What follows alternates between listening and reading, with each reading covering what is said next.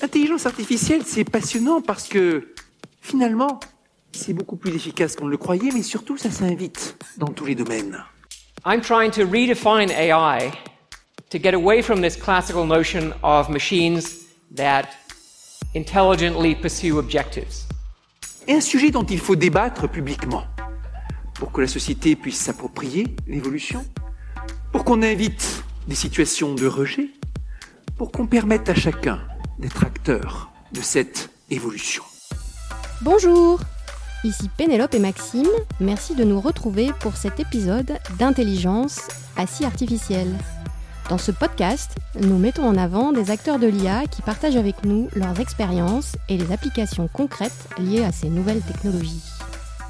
Bonjour, aujourd'hui nous avons le plaisir d'accueillir Sophie Saka, enseignante chercheuse à l'école centrale de Nantes. Elle a fondé l'association Robots pour diffuser auprès du grand public des connaissances sur les robots et sur leur utilisation euh, cette association mène aussi une réflexion sur l'impact social de l'utilisation des robots. Dans le cadre de ses recherches, euh, Sophie Saka s'intéresse au mouvement humain et à sa reproduction par des robots humanoïdes, dans l'objectif de réaliser des prothèses et des exosquelettes autonomes. Bonjour Sophie Saka. Bonjour. Alors ma première question, ce serait comment en êtes-vous venu à travailler dans le domaine de la robotique et qu'est-ce qui vous a vraiment attiré dans ce domaine? Initialement, la robotique, j'avais choisi ça parce que c'était l'interaction justement de plusieurs domaines. Donc la robotique, il y avait de l'automatique, il y avait de la mécanique, il y avait de l'informatique, il y avait euh, des capteurs. Et je n'avais pas envie de me spécialiser dans un domaine spécifique, mais justement de garder cet aspect un petit peu cybernétique, c'est-à-dire interaction entre plusieurs domaines. Donc il y a des mathématiques, bien sûr, et, euh, d'autres choses. Donc rester généraliste. Donc c'est à la croisée de plusieurs sciences, en fait. Tout à fait. D'ailleurs, la robotique en tant que science n'existe pas, n'a pas d'existence euh, autonome. Elle dépend de la mécanique ou de l'informatique ou de l'électronique. C'est une application pour l'instant. Et donc aujourd'hui, vous travaillez sur un projet qui s'appelle RobEduc, si je le prononce bien, euh, qui fait le lien entre euh, robotique et capacité d'apprentissage des élèves. Est-ce que vous pouvez nous expliquer un petit peu plus euh, concrètement quelles sont les applications de cette expérience? Comment ça marche en fait?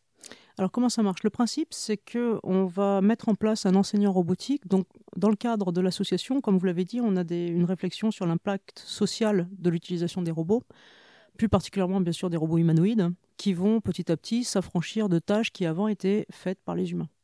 Donc, ce qui nous intéresse ici, c'est de voir quel est l'impact exact de l'utilisation de ces machines avant qu'elles arrivent en masse dans la société, et de comprendre en fait sur quelle couche du système cognitif elles communiquent avec les humains pour voir si ça va changer quelque chose dans notre manière d'être, euh, les rapports humains, les liens dans la société, euh, la valorisation des individus, etc. Donc on a lancé un, on lance des programmes en fait. Donc le premier programme qui avait été lancé, c'était sur l'accompagnement thérapeutique qu'on a appliqué aux autistes, aux Alzheimer.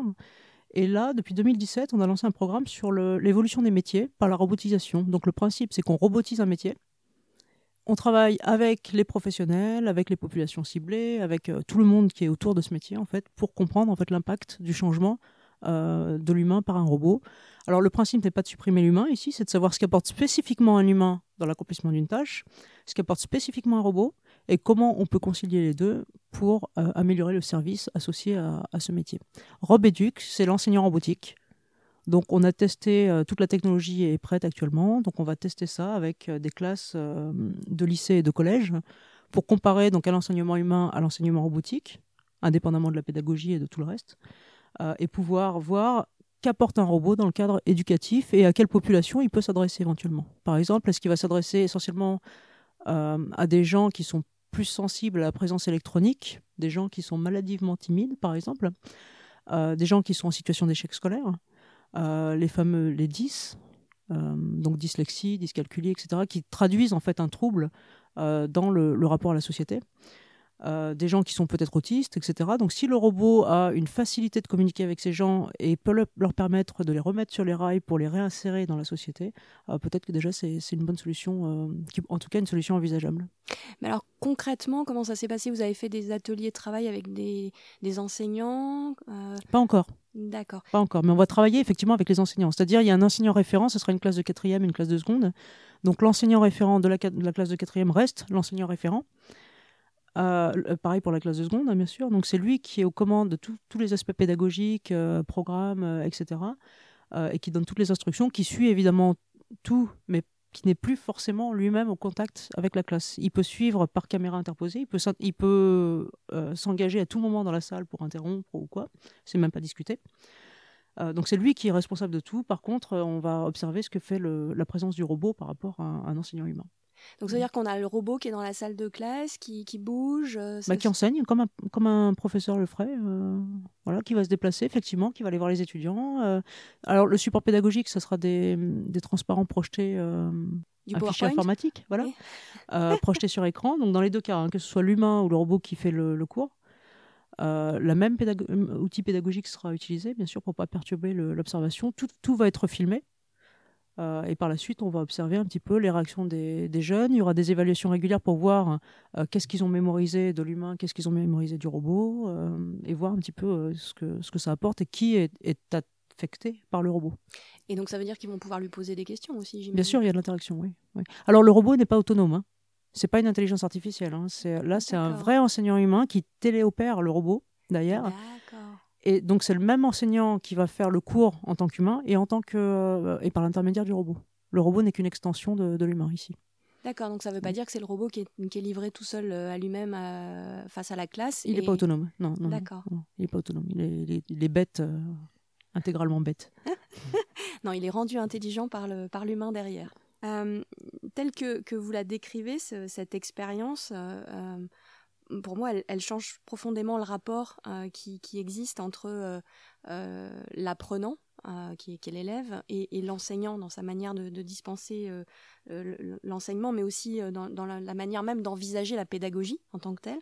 Comment est-ce que vous, vous envisagez le, rôle des enseignants justement par rapport à cette nouvelle technologie dans les années à venir? Est-ce que pour vous, ça va modifier fondamentalement la, façon, pas seulement dont, les gens apprennent, mais aussi dont on, transmet le savoir, je dirais, d'enseignant de, à, apprenant. Alors, dans la manière dont on transmet le savoir, je ne pense pas que ça va changer euh, radicalement les choses. Euh, le rapport au savoir peut-être va être repensé dans le sens où le, fait d'apprendre vous concerne vous, c'est-à-dire c'est quelque chose qu'on choisit. Pour les jeunes, c'est quelque chose qui est imposé à travers l'école, c'est-à-dire jusqu'à tel âge, euh, les jeunes vont à l'école et doivent apprendre, donc ils sont évalués sur quelque chose qu'ils doivent faire. Peut-être que donc cette réflexion par rapport à l'obligation d'apprentissage risque d'évoluer, c'est-à-dire qu'on va transférer cette obligation d'apprentissage vers un apprentissage généré par le jeune lui-même, avec une envie d'apprendre en fait, et non pas une obligation d'apprendre. Vous voyez la, différence, et ça se mmh, mmh. peut-être là.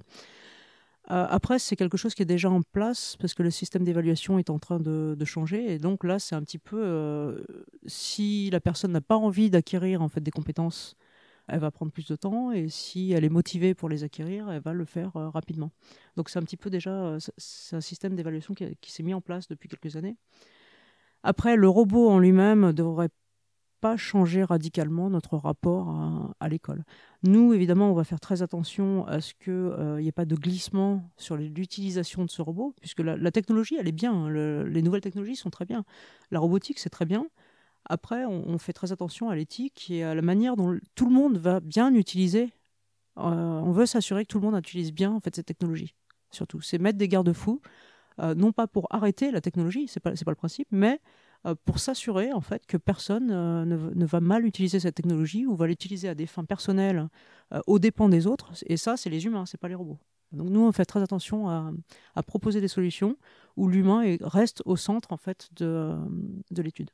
À votre avis, en fait, comment est-ce que donc, peuvent s'intégrer les robots dans le système de l'éducation nationale tel qu'il existe en France? Et j'ai envie de dire même peut-être Comment est-ce que les Français perçoivent déjà euh, cette arrivée de la, robotique, peut-être dans l'éducation, et par rapport à d'autres pays dans le monde Est-ce qu'il y en a qui sont déjà un peu plus avancés que nous ou pas?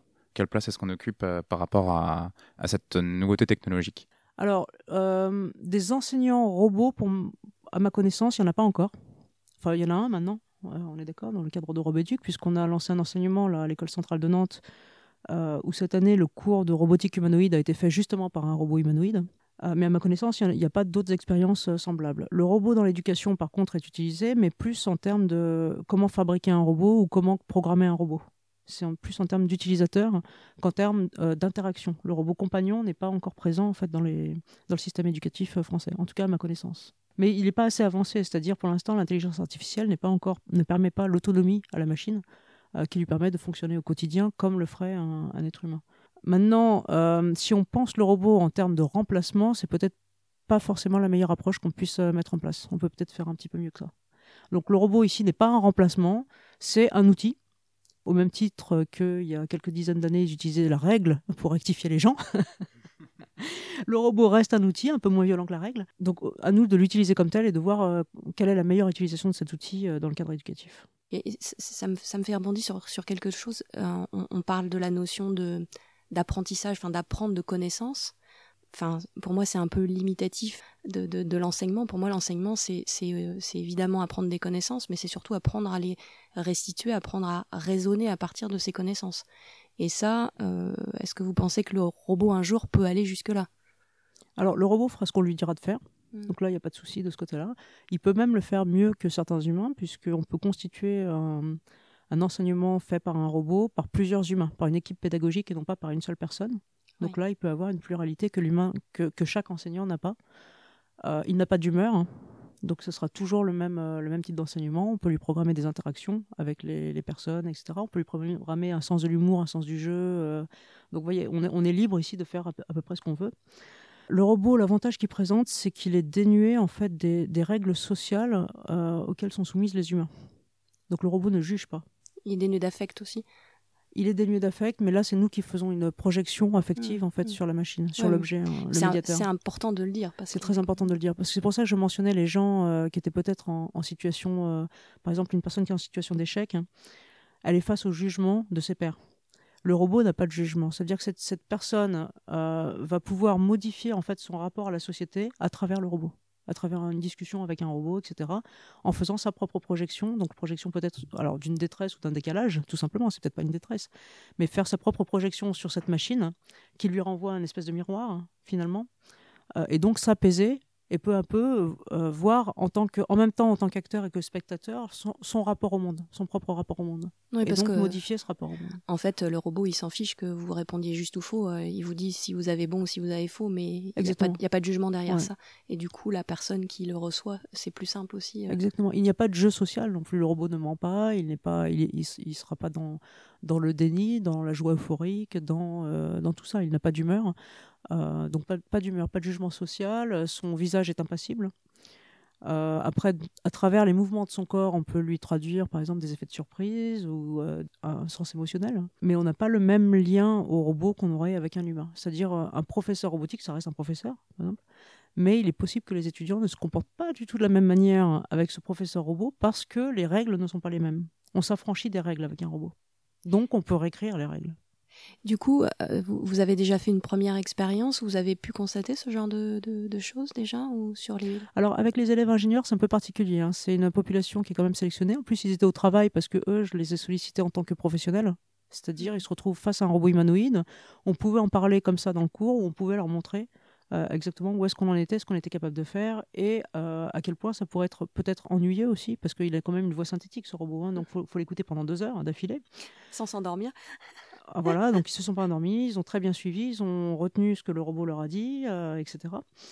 Mais c'était quand même aussi un test à l'échelle 1, donc pour voir avec eux, spécialistes du domaine, des gens qui savent programmer, des gens qui savent comment la technologie qui est derrière, etc. Et qui puissent, eux, mener une, euh, une analyse critique, en fait, en tant qu'ingénieurs spécialisés, sur l'expérience qu'ils ont devant eux. Donc c'est pas du tout le même rapport aux robots qui, vont, qui vont créer. Ils étaient sur la défensive, ils s'en sont bien sortis au-delà de, de, l'évolution des, métiers là qu'on a commencé à aborder, euh, euh, que, vont, engendrer en fait ces nouvelles technologies et, euh, ces applications robotiques, est-ce que vous pensez qu'elles vont aussi mener à de nouveaux métiers et, si oui, lesquels? Alors on a parlé de, de l'enseignement, de l'apprentissage, mais peut-être qu'il y a dans les domaines que vous avez testés avec l'association d'autres métiers que vous avez pu envisager de fait de l'arrivée des robots dans la, dans la société? Alors, nous, on fait des expérimentations sur la robotisation de certains métiers qui actuellement sont tenus par des humains pour voir comment on peut euh, compléter en fait le système humain, le système robotique. Donc encore une fois, le but n'est pas de supprimer l'humain ici, mais de lui donner l'alternative, c'est-à-dire si demain vous voulez aller travailler, vous pouvez, ou, si vous n'avez pas envie, vous n'y allez pas. Mais ça, le fait qu'il y ait un robot, révolutionne totalement la société, ah, le modèle de changement de paradigme. Ah voilà, c'est total. Ah mais c'est déjà en cours. Hein. Euh, mais l'alternative doit toujours rester là. Et c'est ça, ça vraiment qu'il faut qu'on fasse attention dans, dans les problématiques, c'est qu'on ait toujours le choix. C'est-à-dire, vous avez l'ascenseur, l'escalier. Le fait que vous ayez l'ascenseur et que vous choisissiez de prendre l'ascenseur ne vous empêche pas d'avoir conscience que si vous voulez, vous pouvez, prendre, l'escalier. Donc il faut pas, mmh. c'est pas parce que vous prenez tout le temps l'ascenseur qu'il faut supprimer l'escalier. Le simple fait de savoir que vous avez le choix, en fait, euh, donne un sentiment de liberté extraordinaire. Et donc il faut conserver quoi qu'il arrive, même si la machine fait des choses, ça n'empêchera pas l'humain de le faire. Euh, et ça, je pense qu'il faut en être parfaitement conscient. On n'est pas en concurrence avec. Ce sont des machines. On n'est pas en concurrence avec nos machines. En plus, ce ne sont pas des machines, ce sont nos machines. Donc les nouveaux métiers qui vont apparaître, oui, euh, va y en avoir. Donc là, j'ai entendu récemment parler au Japon de, la possibilité d'aller en agence pour louer des amis humains. Donc j'ai trouvé ça intéressant. Euh, après, il va y avoir beaucoup plus de métiers, je pense, dans euh, l'entertainment, enfin le loisir, l'organisation de la société, plus que sur des, professions de fabrication en fait et de fonctionnement de la société. Il y en a déjà qui créent. Après, il y a tous les métiers d'intégration robotique, bien sûr sachant que le robot pour l'instant est une machine séparée, mais que petit à petit, il va se diriger vers euh, la notion de terminal, c'est-à-dire euh, si votre appartement est robotisé, donc c'est votre appartement, il y a un ordinateur central et c'est l'appartement qui est le robot, et qui va avoir un terminal, par exemple un robot humanoïde qui va se déplacer dans l'appartement, ça va être connecté au frigo qui sera un autre terminal, euh, qui sera terminé, connecté à, toutes les aux radiateurs, bien sûr, au système de chauffage, etc. verrouillage de la porte, du moment qu'il y a bien sûr, comme on le disait, une, alternative, hein, puisqu'il y a eu des accidents par rapport au verrouillage électrique déjà. Euh, quand le système tombe en panne, les gens se retrouvent coincés à l'intérieur et ne peuvent plus sortir, ne peuvent plus ouvrir les choses. Vous voyez, donc le, choix, il faut toujours l'avoir en fait, au cas où. Euh, donc oui, il va y avoir une évolution des métiers justement pour intégrer tout ça, faire de l'assistance, euh, adapter les systèmes robotiques aux gens en fonction de leurs besoins. par exemple, dans les situations de handicap, situation de vieillesse, situation de jeunesse, puisque vous pourrez peut-être confier votre, votre enfant à votre appartement. Waouh, le nouveau babysitter. Exactement non, mais pendant, pendant que l'appartement s'autogérera, vous, vous, pourrez vous concentrer, par exemple, justement sur la relation euh, particulière, la vraie relation avec l'enfant, sans lui dire de faire ou de ne pas faire, mm. mais réellement de, créer un lien très, euh, très affectif et très, très fort euh, d'humain à humain. donc ce lien est aussi à reconstruire, bien sûr. ce qu'on est en train de dire, c'est qu'en fait, l'arrivée des, des, robots dans la société, bien loin de remplacer l'humain, va peut-être permettre justement de libérer du temps euh, pour euh, des relations et des choses plus qualitatives, je dirais, euh, à vivre en tant qu'humain que simplement faire le café, travailler, prendre le métro, le train. c'est ça qu'on est en train de dire. On va se libérer, on va s'affranchir en fait de l'obligation.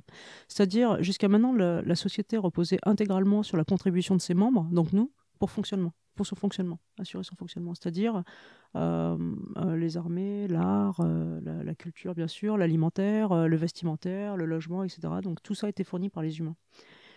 Si aujourd'hui la technologie peut s'affranchir en fait de, cette, de, ces contributions et de ce fonctionnement, ça veut dire que les humains peuvent se libérer pour faire autre chose. Ça ne les empêche pas de refaire ce que font les machines s'ils veulent. Mais ce sera un choix. Mais c'est un choix. Ça reste un choix. Donc certains vont par exemple un jour faire du vestimentaire, le lendemain faire du, logement, le troisième jour faire de l'alimentaire, etc. D'autres vont vraiment aller à fond euh, dans une des thématiques, donc par exemple que de l'alimentaire euh, pendant toute leur vie pour bien comprendre comment ça marche. Mais ils ont le choix, effectivement, ils ont, ils ont le choix de savoir s'ils ont envie même de se lever le matin. Euh, donc effectivement, par exemple, le rapport à la maladie va, va, changer puisque vous aurez le temps d'être malade ou de vous guérir. vous aurez le temps de, de vivre pleinement en fait, les, en fonction des aventures qui vous arrivent dans la vie. Quoi. Il y a une question qu'on pose euh, souvent dans ce podcast, en fait, parce qu'elle nous intéresse un peu. J'ai l'impression que là, ce qu'on vient de dire, ça leur un peu caduque, mais du coup, j'ai envie de vous demander, euh, est-ce que vous pensez qu'il faut avoir, qu'on doit avoir peur de l'intelligence artificielle? Alors, à mon sens, non. Donc, intelligence artificielle, c'est l'aspect euh, informatique du robot. Hein. Oui. C'est donc un programme, c'est un programme informatique qui est, qui est capable en fait de, de gérer les aspects dynamiques de l'environnement donc ça peut être très bête, très basique, il n'y a pas forcément de l'apprentissage dedans, et ça peut être très élaboré. Il y a, les deux extrêmes. Jusqu'à euh, la notion de, conscience artificielle qui a déjà été euh, mentionnée par certains.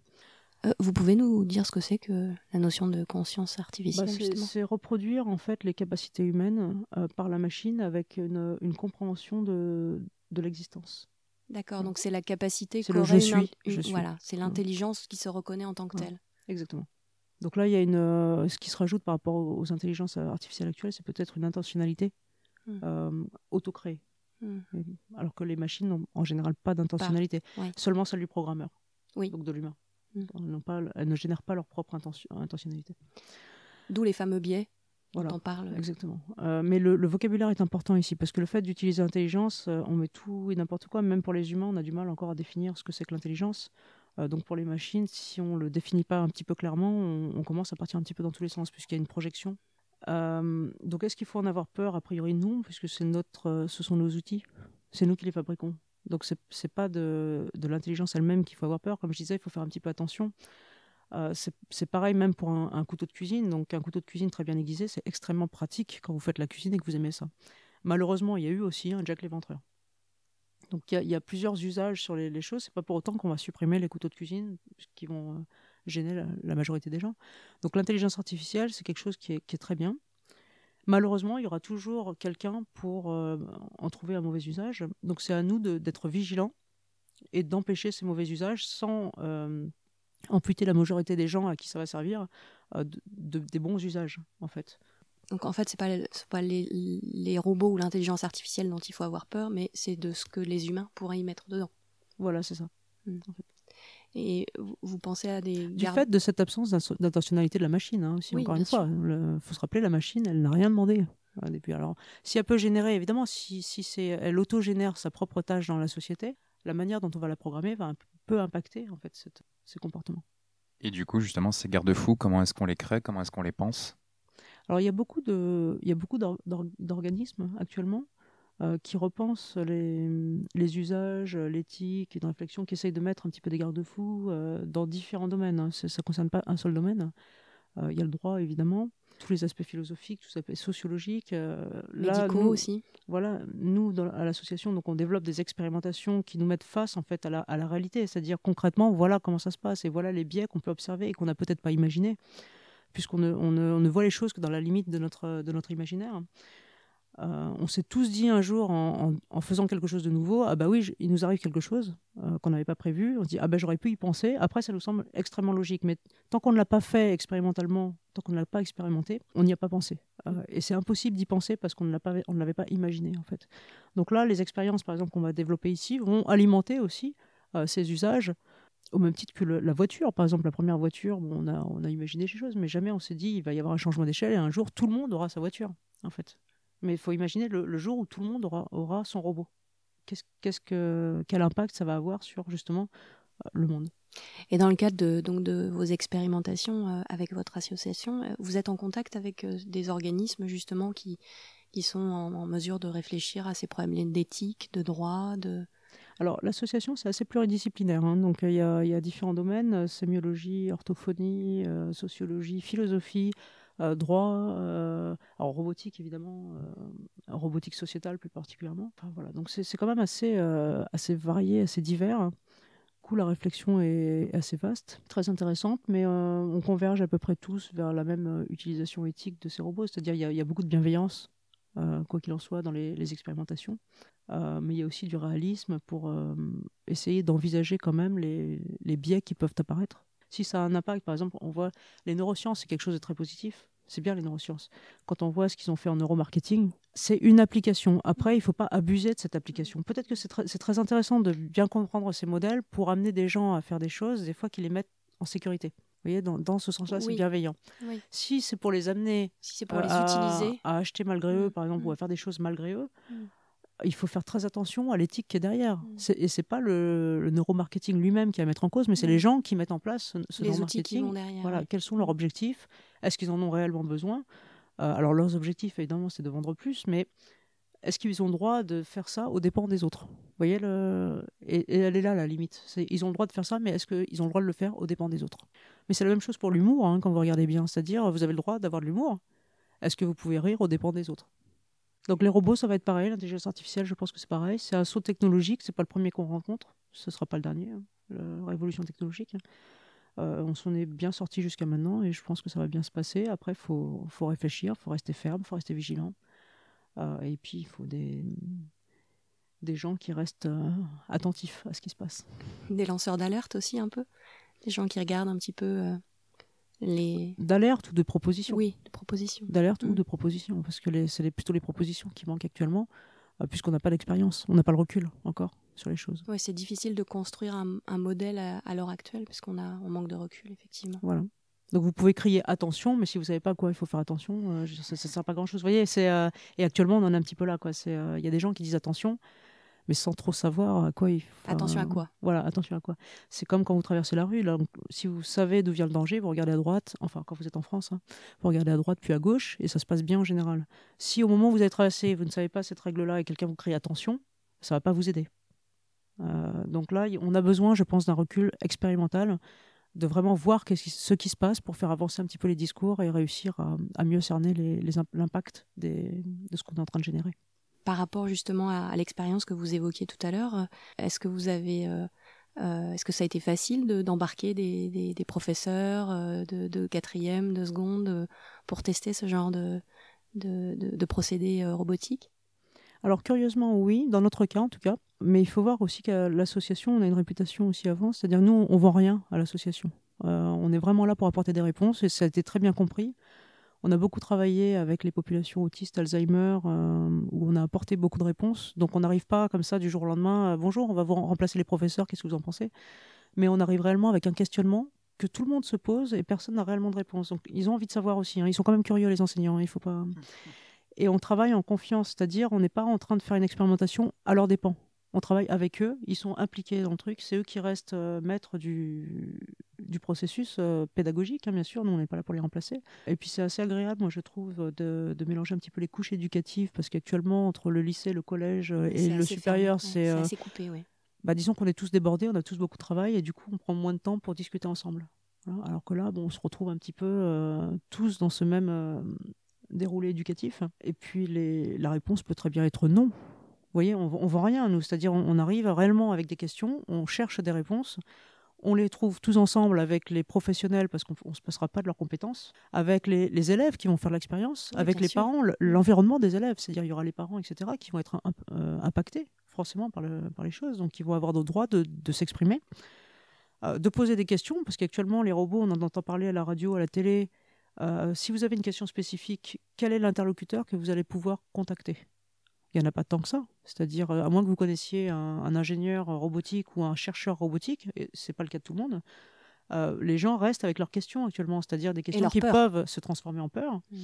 Euh, et grandir euh, d'elles-mêmes parce qu'il y a en plus la science-fiction qui n'aide pas et les, des mots mal utilisés qui, ceux qui n'aident pas encore c'est-à-dire euh, des gens qui vont vendre du cauchemar en fait autour de la robotique Euh, or là bah, les gens bah, c'est l'occasion aussi de tous être autour de ce- vraiment de cette technologie de voir ses limites de voir qu'elle a des limites elle a aussi encore De des- démystifier aussi un petit peu les choses. démystifier, de comprendre exactement ce que ça apporte, de se rendre compte aussi que le, le professionnel humain n'est pas en danger. Par exemple, dans le cadre de l'autisme, le robot n'est pas le thérapeute. Et il n'y a aucune ambiguïté maintenant. C'est-à-dire tous les, thérapeutes avec lesquels on, a travaillé, au début, évidemment, il y avait de la peur en disant Oula, ça va changer mon métier. Alors oui, c'est du changement. Le métier ne sera peut-être plus pareil parce que c'est un outil extraordinaire, c'est un accélérateur en fait théra- thérapeutique. C'est-à-dire le robot ne fait pas la thérapie. Vous pouvez avoir chez vous un autiste et mettre un robot sur la table du salon, ça ne changera rien. La manière dont vous allez l'utiliser, en fait, hein, euh, peut impacter. Euh, et c'est surtout que le robot est un outil qui place euh, la personne euh, autiste dans un certain de configuration qui la rend perméable un petit peu à ce qui se passe autour d'elle. Donc une thérapie sera beaucoup plus efficace, on va dire. Mais c'est pas le robot qui fait la thérapie. Et là, il y a zéro ambiguïté. Ce n'est pas le robot qui fait les choses. Et là, c'est pareil. Donc il y a une pédagogie, mais qui a mis en place cette pédagogie Qui transmet réellement le savoir, etc. C'est pas le robot, là, ça va être l'humain qui est derrière. Mm. Bah là, en l'occurrence, c'est le professeur. Euh, mais le, le robot ne, ne fait pas l'enseignant. Après, ce sont les enseignants qui vont programmer le robot. Mais le vrai apprentissage, ça va être au contact avec les humains par la suite. Alors que ce soit des humains officiellement professeurs, officiellement les parents, le- l'environnement, les amis, euh, le- tout, tout ce qui est autour de nous, ce qui, ce qui transpire en fait autour de nous. Il peut servir de révélateur, mais euh, c'est pas c'est pas lui qui va euh, imprimer, je dirais, dans les. En dans- général, il apaise. Il apaise un certain nombre d'angoisses. Comme il est dénué de tout jugement, il permet aussi d'a- d'appréhender le monde d'une certaine façon qu'un humain ne permettrait pas. Euh, là, il y a une différence réelle. Ça ne veut pas dire euh, débarrassons-nous des humains, hein, ce que je suis en train de dire, mais ça veut dire juste que quand on est dans un environnement euh, très saturé, où il y a beaucoup, beaucoup de gens qui tournent autour, des gens qu'on connaît, des gens qu'on ne connaît pas, beaucoup d'informations à traiter en parallèle, ça peut être un facteur de stress qui peut se transformer en angoisse. Si le robot permet d'apaiser pour, pour pouvoir réappréhender cet environnement de manière beaucoup plus sur- sereine, je pense que c'est déjà quelque chose de gagné. Oui, il y a un vrai rôle de facilitateur en fait. Oui. Est-ce que par hasard vous, avez, vous auriez un, robot chez vous, donc euh, soit pour vous accompagner, soit pour vous aider, et euh, si vous avez déjà imaginé un, robot de, un robot de rêve pour vous accompagner au quotidien euh, dans votre vie en général? Alors je n'ai pas de robot à la maison, je n'ai même pas la télé à la maison. À chaque fois que je la regarde, je comprends pourquoi je ne l'ai pas. C'est horrible hein, de dire ça. Alors j'ai la radio, par contre j'ai évidemment de quoi projeter des films ou des choses comme ça, ça n'empêche pas. L'ordinateur, il y, y, a tout ça. Il y a un ordinateur, mais il n'y a pas de robot.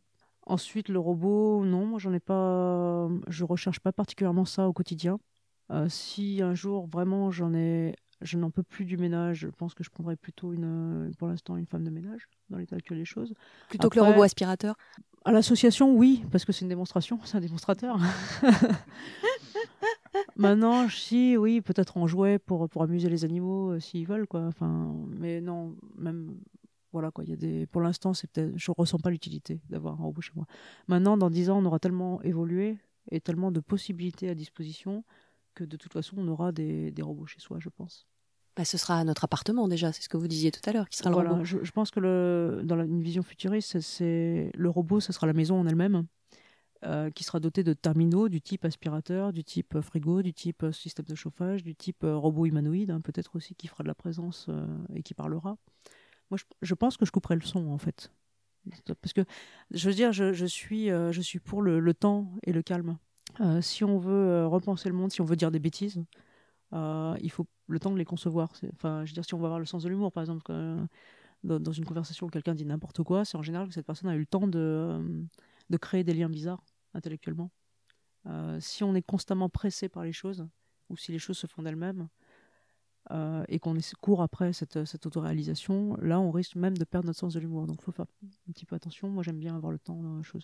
Et les, étudiants que j'ai, d'ailleurs, je les, je les laisse souvent un petit peu seuls. Alors, au début, c'est un petit peu euh, déstabilisant pour eux, ouais, voilà, d'avoir autant de temps parce qu'ils ont l'impression qu'ils n'avancent pas, parce qu'on est dans un monde un petit peu de production, de surproduction. Euh, mais je pense que ce temps est nécessaire pour eux, pour qu'ils puissent s'approprier les choses déjà.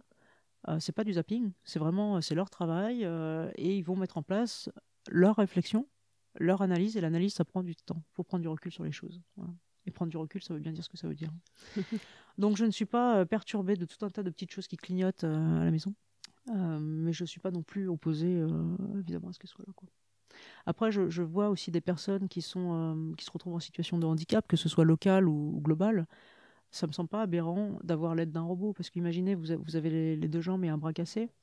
Donc il y a plein de choses que vous ne pouvez plus faire, dont des choses très intimes avec un humain, vous pouvez pas lui demander cinq fois euh, de vous aider à faire quelque chose d'intime euh, et, recommencer, recommencer. Enfin voilà, on a un rapport avec la société, avec les autres humains qui est très particulier. Le robot euh, peut permettre aux gens de garder non seulement leur autonomie par rapport aux autres humains, et ça, ça n'empêche pas de parler aux humains, hein.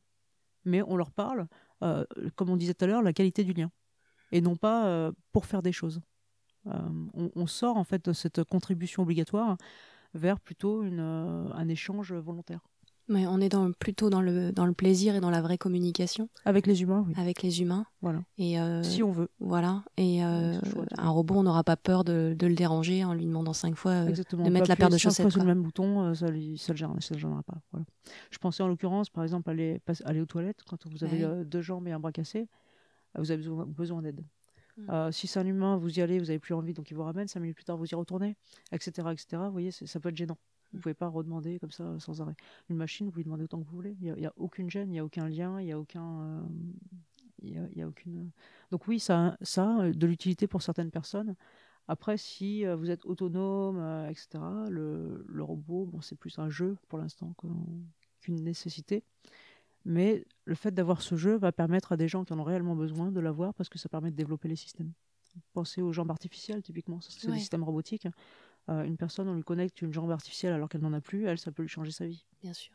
Dernier point peut-être aussi, on parlait de, science-fiction de tout à l'heure et à quel point ça n'aidait pas forcément à la, vision que les gens avaient de l'intelligence artificielle et des robots.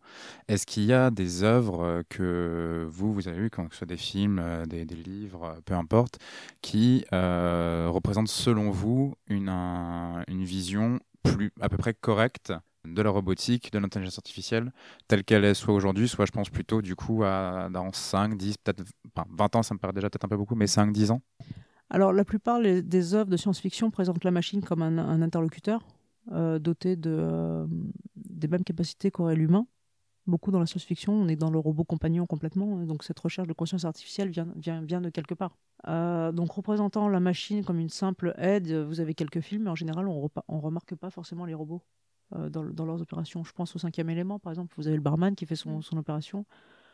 Euh, qui semble suffisamment bête. Son travail, c'est de vendre des verres, donc et c'est pas de discuter. Euh, maintenant, donc la science-fiction va porter une réflexion sur la robotisation de la société, principalement, qui est très intéressante et qui est nécessaire. Évidemment, il y a des livres, euh, des livres que j'ai beaucoup aimés, mais qui sont pas forcément récents hein, d'ailleurs, qui sont plus ou moins optimistes, réalistes, etc qui impactent en fait ce qu'on recherche aussi comme fonction, puisque c'est la partie créativité de notre métier, on va dire.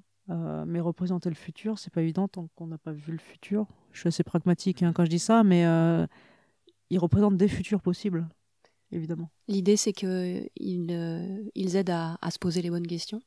Oui, et puis ils inspirent les, les productions euh, futures aussi. Mm. Enfin, c'est ce qu'on avait dit de Jules Verne, mm. en l'occurrence. On n'a pas besoin d'aller chercher les robots. Merci beaucoup. Merci beaucoup. Merci à vous, et puis à bientôt. À bientôt. Merci beaucoup à Sophie Saka pour son témoignage. Pour en savoir plus, n'hésitez pas à vous rendre sur le site association-robot.com ou à la suivre sur Twitter, at Sophie. Quant à nous, j'espère que ce podcast vous a plu. N'hésitez pas évidemment à le partager et à vous abonner. À bientôt pour un nouvel épisode.